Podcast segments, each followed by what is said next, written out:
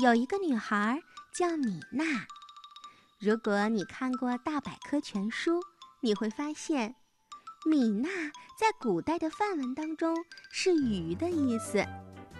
不过，米娜可不知道这些，因为她从来都不看书，她讨厌所有的书，更讨厌去读什么书。米娜常常叫喊：“这些该死的书，老是挡我的路。”的确，他的家里呀，到处都堆的书。该放书的地方有书，不该放书的地方呀也有。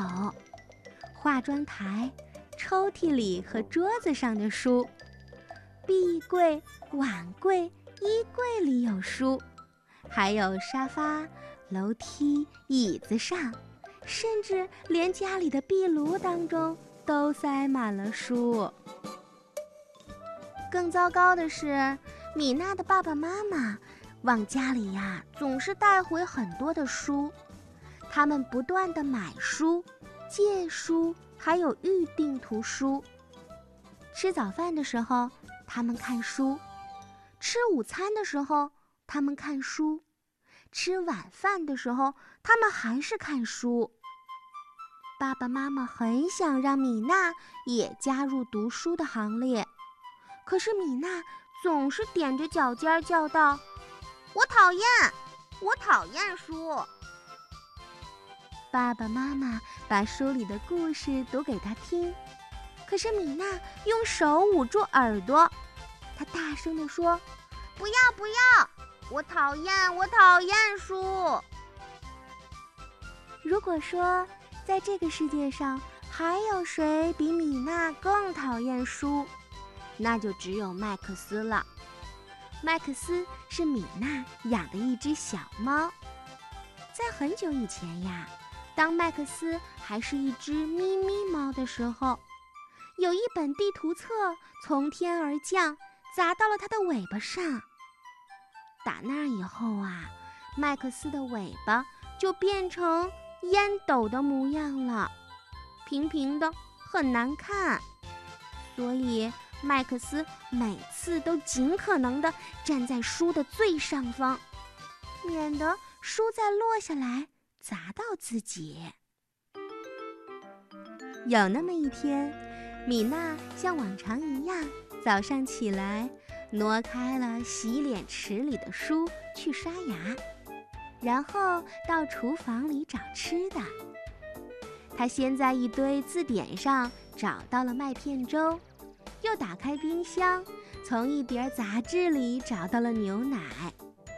他给自己和麦克斯倒了点牛奶，然后大声地叫道：“麦克斯，吃早餐啦！”可是麦克斯没有像往常一样立刻跑过来。米娜又叫了一遍：“麦克斯，快来吃早餐！”可是。他还是没有来。嗯，跑到什么鬼地方去了？米娜嘀咕着。她在浴缸里找了，没有；又看了看烘干机的背后，还有楼梯下、座钟上面。可这些地方呀，只有书，根本就没有麦克斯的踪影。突然。米娜听到一声大叫：“喵，喵！”她赶紧跑到了餐厅。天哪，她的麦克斯竟然站在他家最高的那摞书上。那些都是米娜的爸爸妈妈给她买回来的书，可是她根本就没有碰过。最底下有一本非常漂亮封面的书。还是她小婴儿的时候，爸爸妈妈给她买的。夹在中间的是字母表和儿歌集，最上面的是童话和冒险故事。这些书高的几乎都要挨到天花板了，而且它们全都被蒙上了厚厚的一层灰。别担心啊，麦克斯，我来救你。米娜说着，就准备往书上爬。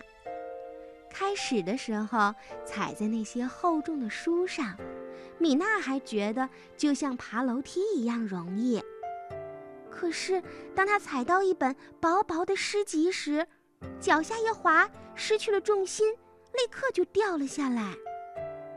只听“哗啦”一声，所有的书都飞了起来，又噼里啪啦的落了下去。啊，真是糟透了！装订的书线被摔断了，里面的书页都摔散了。而最最奇怪的是，书里面的人和动物居然全从书里跑了出来，掉到了地板上。他们一个接一个推来搡去，弄翻了椅子，冲散了书本儿，还把小房间挤得满满当当的。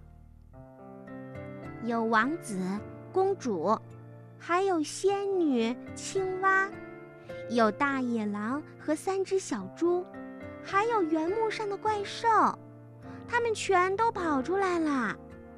还有大象、国王、小精灵，不知道怎么搞的，和一群猴子互相缠到了一块儿。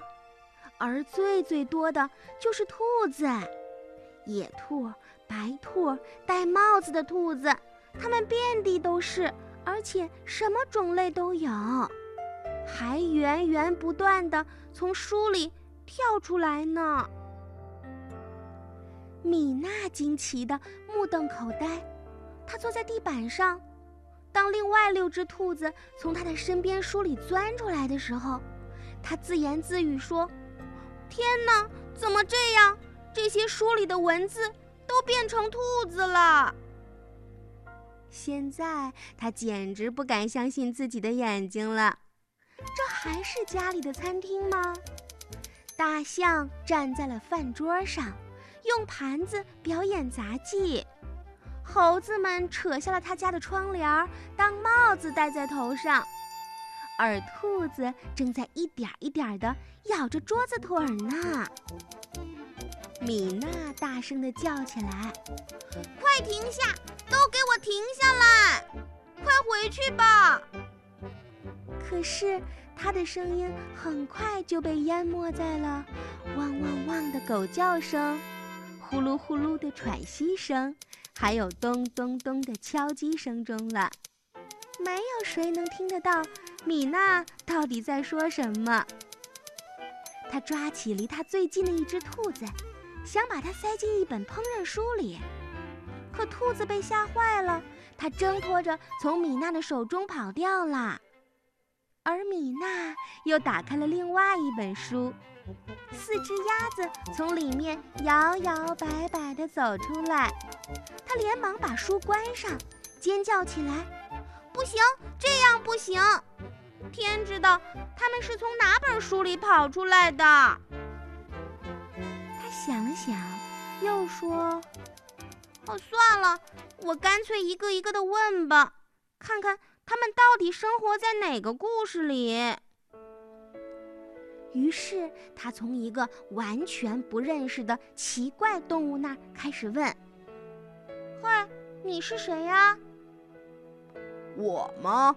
我是代表字母 A 的土豚。”这个动物气呼呼地说着。还把脚呀重重地踩在字母书上。哦，那不用问了，它肯定是从这本字母书里跑出来的。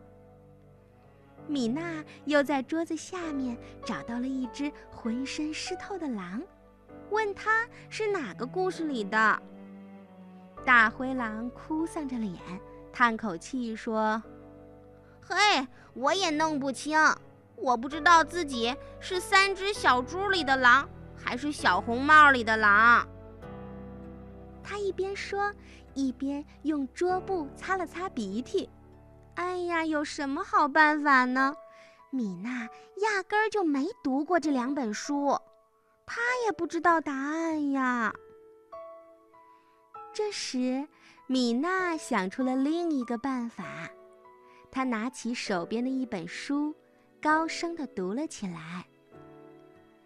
很久很久以前，在一个很远的地方。渐渐的，这些动物们停止了嬉笑打闹，也停止了咆哮和争吵。它们慢慢的、慢慢的聚拢过来，因为它们也很想知道故事里到底发生了什么呀。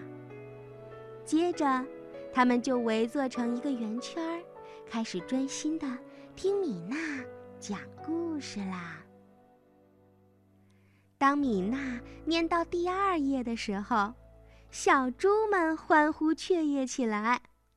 哎，那是我们的书，他念的那一页就是我们的故事，我们的书哎。于是，他们跳出圆圈，钻过米娜的膝盖，消失在了书里。